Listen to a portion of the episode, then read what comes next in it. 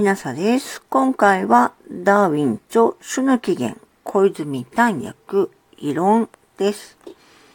解説のうちに述べたように、この章は第6版で加えられたものであって、本書の書論に対して発表された異論の主要なものを検討して答弁を与えたものである。自然淘汰説の欠陥とする書典、それに対する意義の書典は、常時までにすでに大体提出されていたのであり、ダーウィンは、それらに対していちいち回答を与えて、ゴーもその説に不利な異論はないと主張し、それらを検討した結果としてそれまで経験しなかった自説に対する満足を感じることを得たと明記して、甚大なる自負心を表現しているのである。ダーウィンは、とにかくいちいちの意義に対して自信には満足であると思った答弁を与えているのであるが、その答弁には大小種々の程度において、冷静な公正な論者を特進せしめがたい点がある。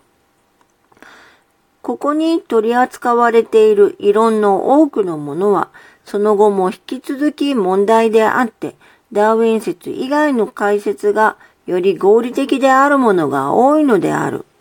したがってこの一章は本書において特殊な重要性を有しているものである。この章は自然淘汰を説いた第4章とともに一巻中で最も多くのページ数を占めているものであって、ダーウィンがこの章に力を注いだことが伺われる。しかしてこの長い章の大部分を占めているのがミバートの異論の討議である。ミバートは1871年、すなわち初版交換後14年、第6版交換の前年に、種の起源についてと題する著作を公にしたのである。ダーウィンがこの著作を重要視したのは当然であって、ダーウィン説の欠陥を鋭く指摘し、自己の説を改陳しているのである。ダーウィンがこの書に接して考えさせられ、いかに苦労したかは明らかであって、とにかくそれらの意義に答弁を与え得た際の自己満足の程度もなお十分に想像され、実際に文句となって本文中に現れてもいるのである。しかしダーウェンの答弁がどの程度ミバートの提出した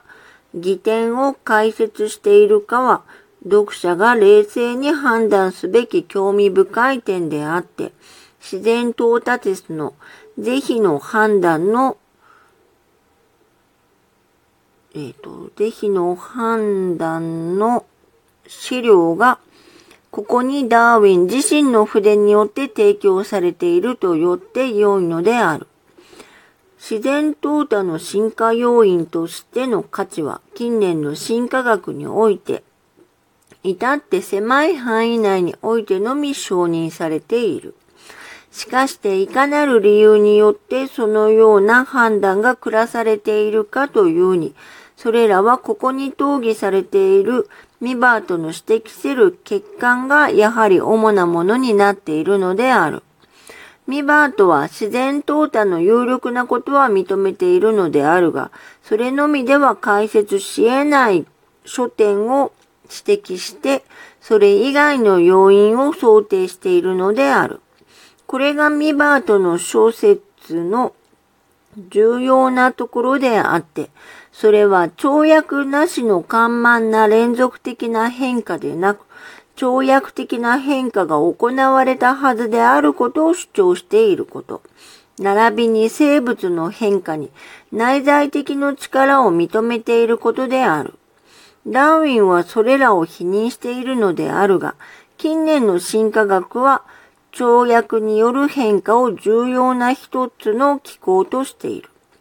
この位相がすでにここに始まっているのである。内在的の力については、ミバート以前にネーゲリーによって説かれていたのであるが、ダーウィンはその想定を否定している。しかしてここにも近年の進化学説の発祥を見るのである。生物の進化は一辺と進化の二つに分けて考える必要がある。自然淘汰は進化の要因として認められ得るが、えっ、ー、と、一辺の過程を解説するには無力である。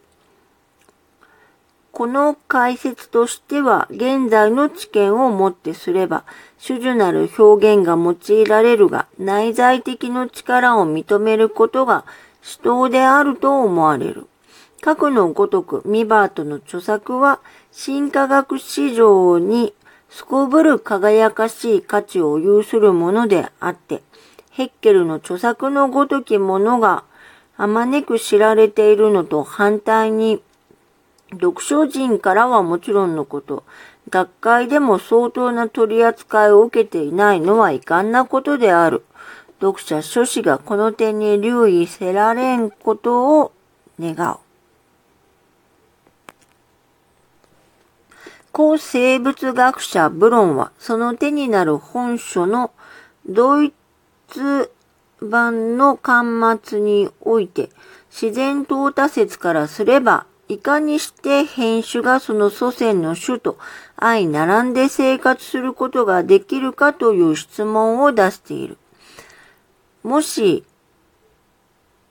えー、と、もし、読者、読者じゃない。もし、両者が軽度に異なる生活習性または状態に適応することになれば、両者は愛共に生活することができるのである。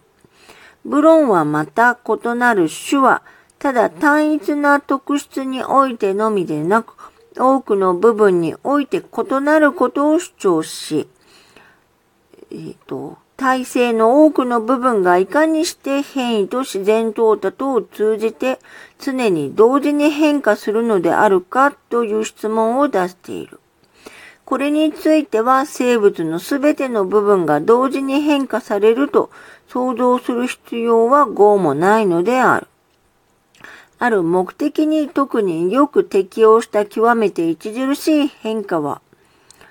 えっ、ー、と、彼、えっ、ー、と、警備であっても、相続く変異によってまずある部分に、次で他の部分に獲得される。しかしてそれらはすべて同時に、え変えられ、え同時に与えられるから、あたかも同時に発達したように我々に思われるのである。淘汰が人間の手である特質だけに加えられる時ですら、その部分は巨大に変化されるが、その他にあらゆる他の部分にも軽微な変化が生ずるのを見るだろう。これは一部に相関成長の法則に、一部は突発的変化に着せられるべきものである。はるかに重要な異論がプロンによって、また最近にブロカによって力説されている。それは多くの特質はその所有者に何の役にも立たぬように思われる。従って自然淘汰によって影響されることがあり得ないというのである。ブロンはノウサギ、ネズミの耳や毛の長さ、多くの動物の歯の、えっ、ー、と、エナメル質の複雑な、えー、曲がり方、その他多数の例を挙げている。ネーゲリーはこの問題を植物について立派な論文で討議している。ネーゲリーは自然淘汰が大なる力を発揮していることは承認しているのであるが、植物の書の皮、諸々の皮、種の、えー、公人に重要であるとは思われない形態学的特質において相互に甚だ異なっていることを主張し、その結果として全身的なより完全な発達に向かう内在的な傾向の存在を信じているのである。右の異論は極めて有力なものである。しかしながら、まずいかなる構造が各々の種に、えー、有効であるか。しかして以前に有益であったかを決定しようとするには極めて慎重でなければならない。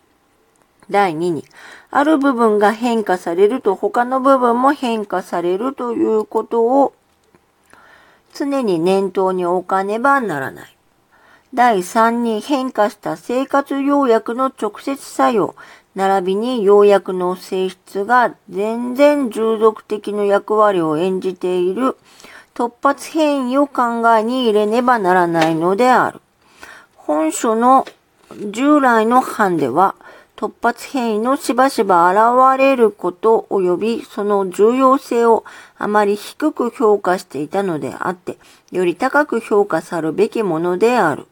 しかし、各々の種の生活の生活習性に極めてよく適応している多数の構造をここに記することは不可能である。今回はここまでです。ダーウィン種の起源、小泉丹薬、異論でした。あなたがもしえ聞いていらっしゃるのが夜でしたら、よく眠れますようにおやすみなさい。